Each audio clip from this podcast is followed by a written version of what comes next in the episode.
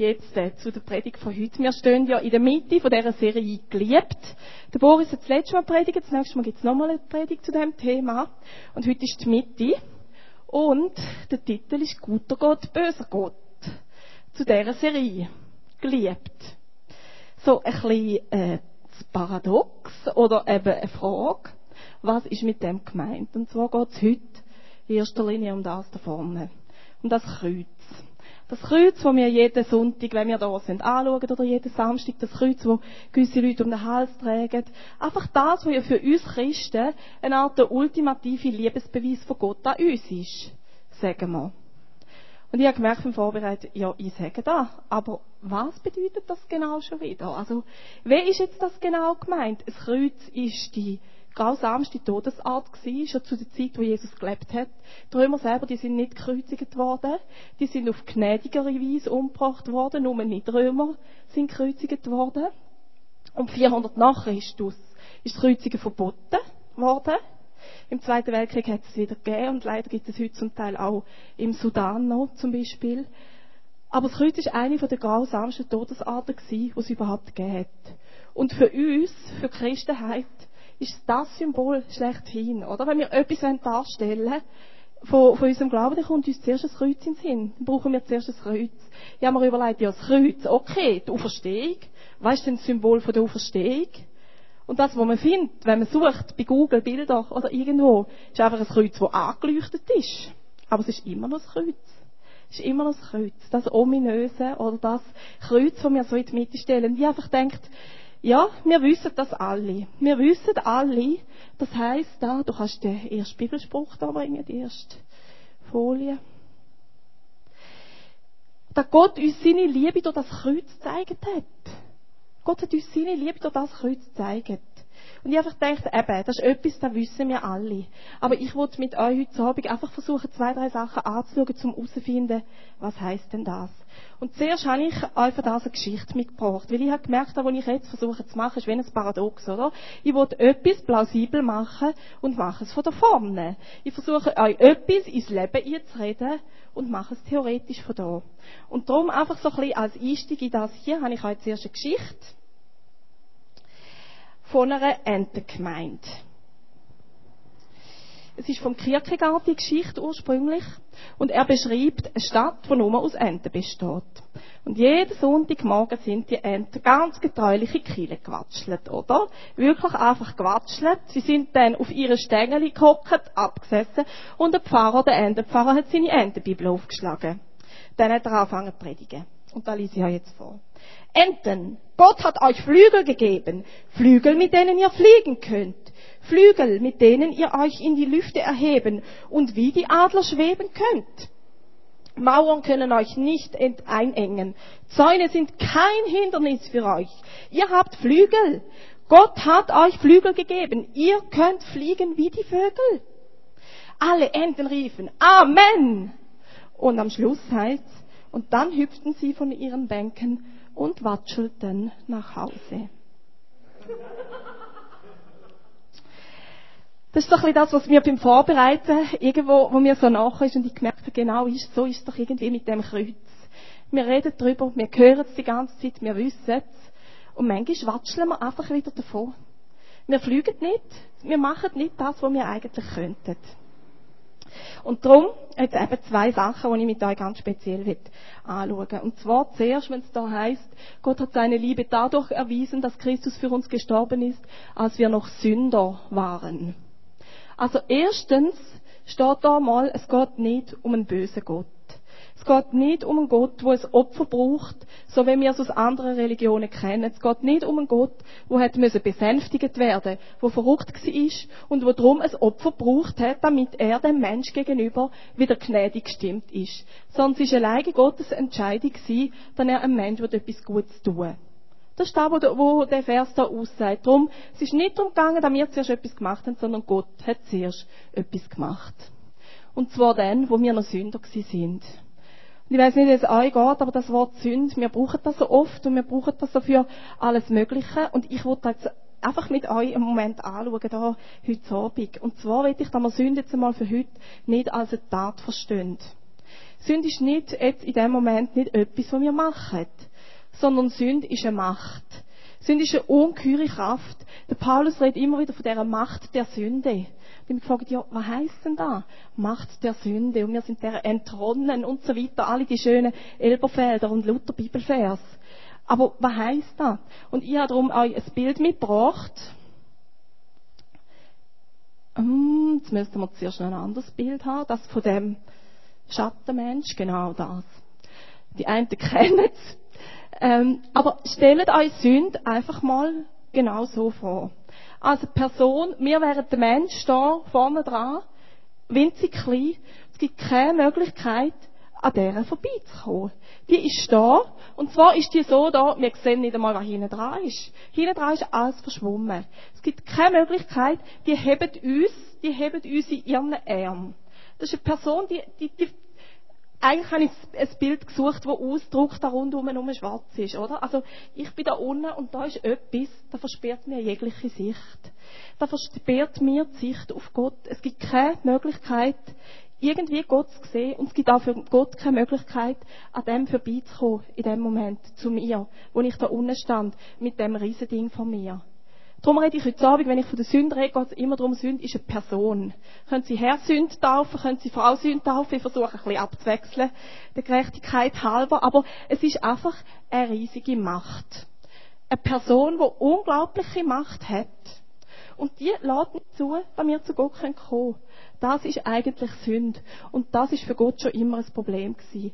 Das ist das, wo wir davon reden, wenn wir amigs das Kreuz hier erklären die ist zwischen ihr gekommen, die, die steht da zwischen ihnen. Oder das ist nicht einfach irgend, irgendetwas so ein bisschen schwebend, sondern Sünde ist eigentlich eine ganz konkrete Macht, die da zwischen ihnen steht. Ich bin da, Gott ist da oder umgekehrt. Es geht nicht. Es kommt nichts und niemand an dem vorbei. Und Gottes Anliegen ist seit jeher. Einfach wirklich seit jeher gewesen, das da wieder zu kitten, das wegzubringen. Beim Kreuz geht es darum, dass diese Macht da weg ist. Sie ist weg. Und Gott hat das nicht erst durch Jesus gemacht, sondern Gottes Ziel ist das gewesen, seit dem Paradies, seit dem Moment, wo der Mensch aus dem Paradies vertrieben worden ist, hat Gott einen Weg gesucht, wie können wir da wieder zurückkommen? Wie kann der Mensch von dieser Macht da befreit werden? Stellen wir das da wieder weg. Wie ist es möglich, dass der Mensch mich sieht und ich den Mensch sehe? Wie ist es möglich, dass da ein freier Zugang ist? Und für das hat er den Yom Kippur erfunden. Ich jetzt mal, im Alten Testament der große Versöhnungstag. Eines im Jahr, und zwar Anfangsjahr, ist es darum gegangen, dass Gott den Juden ermöglicht hat, all den Schrott loszuwerden, sich von dieser Macht zu befreien. Und zwar haben die, wo das neue Jahr angefangen hat, das ist so Ende September bei den Juden, haben sie sich zuerst zehn Tage lang in sich selber versenkt, oder wie man auch immer sagen Zehn Tage lang haben sie geschaut und aufgelistet, was ist alles schiefgegangen im letzten Jahr. Wo hat mich die Macht überall gefangen gehabt? Wo habe ich nicht mehr zu Gott durchgeblickt? Wo, wo ist einfach etwas zwischen ihnen gestanden? Und dann ist der große Versöhnungstag gekommen. Und an dem Tag hat der hohe Priester seinen grossen Auftritt gehabt. Er hat stellvertretend für das ganze Volk, hat er nämlich angefangen, die Sünden zuzudecken. Und das ist folgendermaßen gegangen, für das hat er zwei Böcke gebraucht. Jetzt kommt die nächste Folie. Einerseits hat es einen Bock, Bock gegeben für die Sünde. Das ist der Bock, der ist geopfert worden, auf dem Altar. Der Bock, der hat das Blut vergossen, das hat böse vergossen werden. In der Bibel heißt es ist nicht möglich, die riesige Kraft, die Macht von dieser Sünde zu überwinden, wenn nicht Blut dafür vergossen wird. Und darum ist der Bock geopfert worden.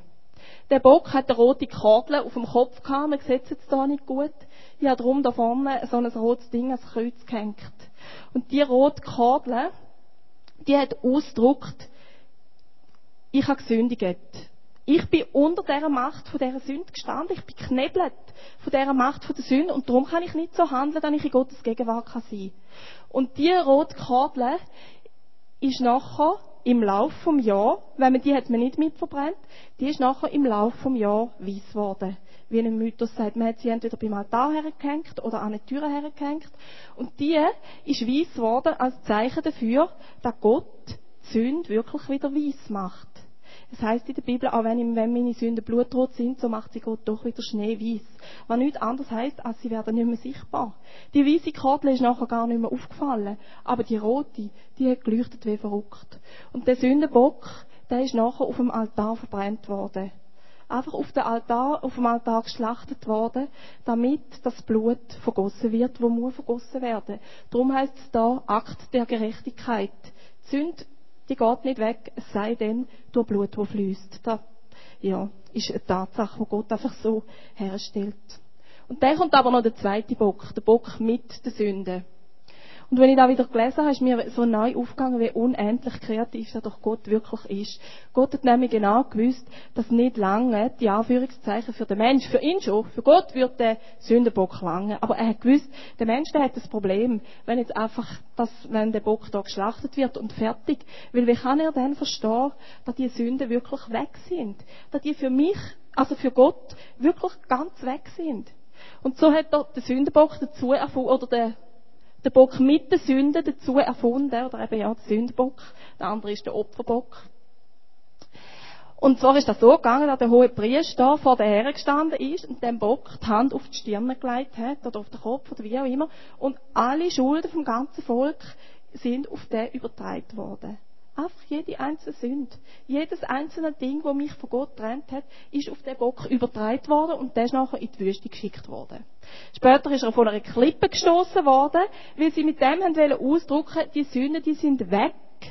Die kommen nicht mehr. Und wenn man in die Wüste schickt, ist ja immer noch gefordert, dass er irgendwann wieder im Hintergarten steht. Aber darum haben sie nachher von der Klippe gestoßen, als Ausdruck dafür, der ist weg. Der Bock, der nimmt alles mit. Alles. Einfach alles, was war, nimmt er mit. Und es ist nicht mehr da und nachher haben sie gefeiert, weil in dem Moment, müsst ihr euch mal vorstellen, Anfangsjahr, ich habe mich zehn Tage lang mit mir befasst, zehn Tage lang ist es schwerer und schwerer und wahrscheinlich noch schwerer geworden, weil ich gemerkt habe, was da eigentlich alles passiert ist. Und jetzt ist das weg. Und die Juden, die sind ganz gut gewesen und sind immer noch ganz gut in dem, wirklich mit dem zu leben. Das ist so. Das ist so, dass jetzt die Sünden ganz weg sind. Und an dem Tag sind sie sündlos. An dem Tag sind sie sündlos und feiern das. Das Dumme war jetzt einfach nur, dass nachher ja das Jahr wieder angefangen hat. Und das recht bemühend ist, einerseits jedes Jahr das Gleiche wieder zu zelebrieren und andererseits könnt ihr euch vorstellen, eben, wenn man einfach auf sich lässt und zu wissen, es geht wieder bis das neue Jahr wieder anfängt, bis ich da loswerden kann. Ein Streit mit dem Nachbarn, ein Streit in der Familie, Unrecht, das ich tun habe. Es geht ein Jahr, bis ich da wieder loswerden kann. Und Propheten, die haben ja immer von dem geträumt. Die reden immer davon, dann, wenn die endgültige Erlösung kommt. Das ist das, was die Juden unter der Erlösung einmal zu Beginn erwartet haben. Zu Beginn haben sie nicht die Herrschaft von Jesus oder die Herrschaft über die Römer erwartet, sondern die Erlösung im Sinn von ganz bei Gott sein. Einfach nur können bei Gott sein. Ganz bei ihm. Und darum hat Gott entschieden, dass er sozusagen eine Endlösung herbeiführt. Und die Endlösung ist eben das Kreuz. Und dort ist es darum gegangen, dass eben nicht mehr lange nur Blut von einem Opfertier zu vergießen. Sondern um die Sünde, die Macht, die Person wirklich da wegzuhaben. Da da wirklich nichts mehr zwischen ihnen ist. Da da das Kreuz wieder zwischen ihr kommen für das hat es das Blut von Gott selber gebraucht. Es wäre auch gegangen, dass das Blut von jedem von uns einzeln ist. Das wäre die andere Variante. Oder wenn wir den Bock nicht haben und Jesus nicht hätten, dann wäre es mein eigenes Blut. Ganz, ganz praktisch. Mein wirklicher Tod. Mein eigener Tod. Wo das Einzige wäre, wo könnte machen oder garantieren, dass die Sünde keine Kraft mehr hat. Und dass sie keine Macht mehr hat. Und das ist es eigentlich die riesige Dimension von dem Kreuz oder von dem, was am Kreuz eigentlich passiert ist. Und das Interessante daran ist, dass etwa ums Jahr 30, also etwa dann, wo Jesus gestorben ist, hat die rote Kordel hat ihre Kraft verloren. Sprich, sie ist nicht mehr weiß geworden das Jahr durch. Sie ist rot geblieben. Rabbiner haben das gemerkt und notiert und nicht viel können damit anfangen, aber genau zu dem Zeitpunkt, wo Gott entschieden hat, dass jetzt der Zeitpunkt ist für die endgültige Lösung von dieser Geschichte, genau zu dem Zeitpunkt hat die Karte aufgehört, rot zu werden. Und sie ist nur noch, nein, sie hat aufgehört, weiß zu werden. Das ist nicht vorhanden gewesen. Sie ist rot geblieben. Weil das, die Weisskordel, das hat Jesus übernommen. Ein für alle Mal. Und ich habe gemerkt, das Verrückte an dieser Sache ist, ja, wir sagen immer, Jesus ist stellvertretend für uns gestorben. Aber das ist so schwierig, irgendwie das zu greifen. Wenn ich mir nicht kann bewusst sein, dass wirklich um meinen Tod geht, dieser Sünde, dieser riesigen Macht, dem Bild von vorher, dem kann man nicht ausweichen, wenn nicht ein Tod vorhanden ist. Und Jesus ist stellvertretend gestorben. Aber es ist mein eigener Tod damit. Ich bin nicht mehr alt. Ich bin da einfach nicht mehr. Und das ist das, was ich euch heute Abend mitgeben will. In allererster Linie. Wissen wir, dass wir einfach nicht mehr alt sind. Du kannst mir da die beiden Bibelstellen bringen. Da schreibt der Paulus im Römer wisst ihr denn nicht, dass wir alle, die wir auf Christus Jesus getauft sind, die sind in seinen Tod getauft? So sind wir, wir ja mit ihm begraben durch die Taufe in den Tod, damit, wie Christus auferweckt ist von den Toten, auch die Herrlichkeit des Vaters, auch wir in einem neuen Leben wandeln. Und dann ein Vers zwischen denen ist Ausland, heißt wieder, wir wissen ja, dass unser alter Mensch mit ihm gekreuzigt ist, damit der Leib der Sünde vernichtet werde. Also das, was ich gesagt habe, damit das, das da, zwischen innen, die riesige Macht, dass die einfach uns nicht mehr greifen kann. Sodass wir hinfort der Sünde nicht dienen, weil wir sind nicht mehr da. Denn wer der Sünde gestorben ist, der ist frei geworden von der Sünde. Und ich habe gemerkt, mir hilft mir jetzt wirklich bewusst zu sein oder vorzustellen, physisch bin ich zwar immer noch ich und da, aber metaphysisch, oder wie man auch immer dem sagen gibt es mich nicht mehr. Für die Sünde, für die Macht gibt es mich nicht mehr. Ich bin einfach weg. Ich bin gestorben. Und durch, durch das Sterben, wo stellvertretend für mich ganz persönlich ist, durch das, dass ich gestorben bin, bin ich nicht mehr da. Wenn man sich da zwei Ebenen vorstellt, oder? Da ist die Ebene, wo die Sünde ist. Und jetzt stirb ich. Jetzt bin ich nicht mehr da. Und dann hat uns Gott neu erfunden. Mir hat den Gedanken so berührt, er hat uns neu erfunden, er hat mich und dich und jeden Einzelnen von uns neu erfunden und wir sind jetzt auf einer anderen Ebene. Wir sind nicht mehr, wir sind nicht mehr da. Er hat wie die Sünde austrickst. Oder? Es geht einfach nicht mehr, dass die uns noch packt. Sprich, es geht nicht mehr, dass die uns die Sicht auf Gott blockiert. Oder da, wo, da, wo der Sünde ihres Ziel ist, uns nicht zu dem Gott herzulassen, das geht einfach nicht mehr. Ist nicht möglich. Und das schreibt er in einer anderen Bibelstelle, auch Paulus. Ist jemand in Christus, so ist er eine neue Kreatur, das Alte ist vergangen, Neues ist geworden. Ich habe da immer so einen schönen Bibelvers gefunden. Und schön ist er auch, aber ich habe irgendwie nie begriffen, was das heisst. Ich bin neu. Ich bin nicht mehr ich. Manchmal kann sie auch ein bisschen verschrecken, aber in dem Sinn ist das ja wunderbar. Ich bin neu. Ich bin einfach nicht mehr ich. Und Gott hat uns wieder lebendig gemacht. Das ist das, was der zweite Vers sagt. Er hat uns in eine andere Ebene versetzt. Und ich weiß nicht, ob ihr etwas gespürt von dem. Da löst ja eine ganz andere Lebenshaltung aus, oder? Ganz andere Möglichkeiten. Wenn ich weiß, ich bin neu. Ich bin nicht mehr da. Die Sünde ist nicht mehr da, wo mich packen kann, weil ich auf einer anderen Ebene stande. Wir sitzen hier an so wunderbaren Tischli und ich will da mal einen Moment einfach darüber reden, was heisst das? Was heisst das? Glaube ich, glaube ich, dass ich neu bin? Ist da etwas, was für mich im Alltag relevant ist? Beziehungsweise, wie wäre es, wenn es in meinem Alltag relevant wäre? Sind ihr mitgekommen? Also einerseits ist es überhaupt so für mich und andererseits erlebe ich es oder wie, wie, was gibt mir das für ein Gefühl? Wie könnte ich leben, wenn, wenn das Wirklichkeit wäre für mich? Einfach ein Moment, wo wir an den Tisch können, zusammen diskutieren. Wir machen weiter. Wir sind also wie auf einer neuen Ebene. Oder wir sind in einer neuen Sphäre. Oder wie man auch immer dem sagen und der Zugang zu Gott ist frei, wir sind befreit.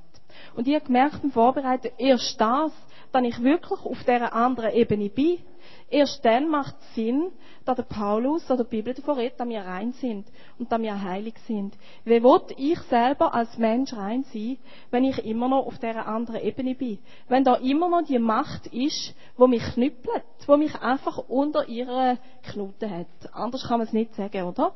In dem Moment kann ich weder rein sein, noch mich rein fühlen, geschweige denn heilig. Oder irgend so etwas. Und ich habe mir überlegt, was sind denn, also, es ist ja schön, dass wir so sind, oder? Nur das Problem ist ja, da haben die jetzt wahrscheinlich beim Diskutieren auch gemerkt, es ist so schwierig, dass das wirklich, wirklich Realität ist und Realität wird. Und ich habe weggemerkt, für mich ist das Bild weh, die Sünde, die Macht, die dort uns vortäuschen, dass sie immer noch da ist. Beziehungsweise die dort uns vortäuschen, dass wir noch auf dieser Ebene sind. Jedes einzelne Mal, wenn ich in meinen Augen irgendwie versage. Und wer kennt das nicht, oder? Jedes einzelne Mal, wenn ich das Gefühl habe, Scheibe. Oder nicht einmal nur das Gefühl habe, Scheibe, sondern ausrasten oder einfach nicht mehr mag und das Gefühl, was soll da? Was ist das neue Leben? Oder ich bin krank oder irgendetwas, oder? Jedes Mal dann kommt das Gefühl von Versagen, Versagt. Und da ist, wie der Moment, wo die Macht da innen mir vortäuscht, dass ich noch auf dieser Ebene bin. Aber ich bin es nicht mehr. Ich bin nicht mehr auf dieser Ebene. Aber ich glaube, um das Bewusstsein in uns zu stärken, dass wir eben auf dieser anderen Ebene sind, und ich zeige sie bewusst ein bisschen höher, weil ich glaube, dass wir manchmal das Gefühl haben, wir fallen wieder in die Ebene. Aber, oder? Wir fallen wieder dorthin, wo die Sünde uns wieder packen kann. Darum, darum sind es wirklich zwei verschiedene Ebenen. Aber in dem Moment geht es darum, das Bewusstsein zu stärken, hey, ich bin da. Und ich bin rein. Und ich bin heilig. Und ich bin neu. Und die Sünde, die kann mich nicht mehr packen, sprich, die kann mir den Zugang zu Gott nicht mehr verbauen. Die kann mir einfach nicht mehr verbauen. Darum gibt es nichts, wo Gott mir nicht vergibt. Darum gibt es nichts, wo Gott sagt, Gottfried Stutz, jetzt kommst du schon wieder. Wie oft sagen wir da zu unseren Angestellten, zu unseren Kollegen, zu unseren Kindern, was auch immer, schon wieder, in der Partnerschaft erst recht. Geht's nicht endlich? Hast du es nicht endlich kapiert? Gibt's nicht. Gibt's bei Gott einfach nicht. Das ist sein Risiko, das er eingeht, aber er sagt, hey, ich sehe dich immer, immer, immer auf dieser Ebene. Es gibt nichts anderes, weil Jesus hat das zahlt. Ich wäre ja selber blöd. Ich würde dich wieder auf dieser Ebene sehen. Ich hätte mein Liebste gegeben. Ich hätte mich selber gegeben in meiner Dreieinigkeit, ich hätte selber blühtet, ich hätte selber Schmerzen gelitten und dann tue ich dich wieder dieser Sünde aussetzen. Mach ich doch nicht. Wie kann man auf so eine Idee kommen? So stelle ich mir vor, das ist vielleicht Gottes Reaktion, aber nie im Leben, du schon wieder. Gibt's einfach nicht. Und da wissen wir alles, oder? Aber manchmal ist es wirklich so schwer, das da unten zu haben, in unserem Herz zu haben. Und darum habe ich die Steine auf den Tisch gelegt. Und ich habe mir überlegt, ob wir uns könnten an den Tisch jetzt nochmal darüber unterhalten, was ist genau das Versagen, wo du das Gefühl hast, dort sagt Gott schon wieder. Obwohl es nicht so ist. Aber was sind die Sachen, wo uns das Gefühl geben, schon wieder versagt?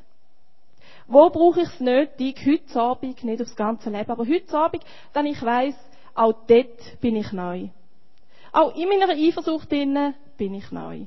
In meiner Sucht innen, ich bin Neu. Und es ist nicht mehr so, dass ich gefesselt bin und dass ich gefangen bin. Ich fände es schön, wenn wir einen Stein könnten nehmen geben. Ich komme nachher an den Tischli vorbei, es dürfen ganz allgemeine Namen sein. Es geht nicht darum, dass ihr nachher eure, eure grössten Kämpfe kundtun oder irgendwo so, aber einfach allgemeine Sachen, wo ihr merkt, das ist immer wieder das fordert mich immer wieder raus, wirklich zu glauben, dass ich neu bin. Und am Schluss vom Gottesdienst tragen wir dann die Steine dafür und decken sie zu. So wie die Sünden zugedeckt worden sind mit dem Opferbock. Einfach symbolisch, es ist weg. Aber ich glaube, für das müssen wir auch wissen, was ist da, wo wir einreden das nicht so ist. Was ist da, wo wir einreden das anders ist. Dann ich immer noch gefangen bin. Diesen Stein also einen Namen geben, einen Namen, wo man merkt, das, ja, das fängt einem immer wieder. Mich persönlich, oder dann ist das Gefühl, das ist allgemein gültig. Wäre schön, wenn wir dann auch ein bisschen zusammentragen könnten.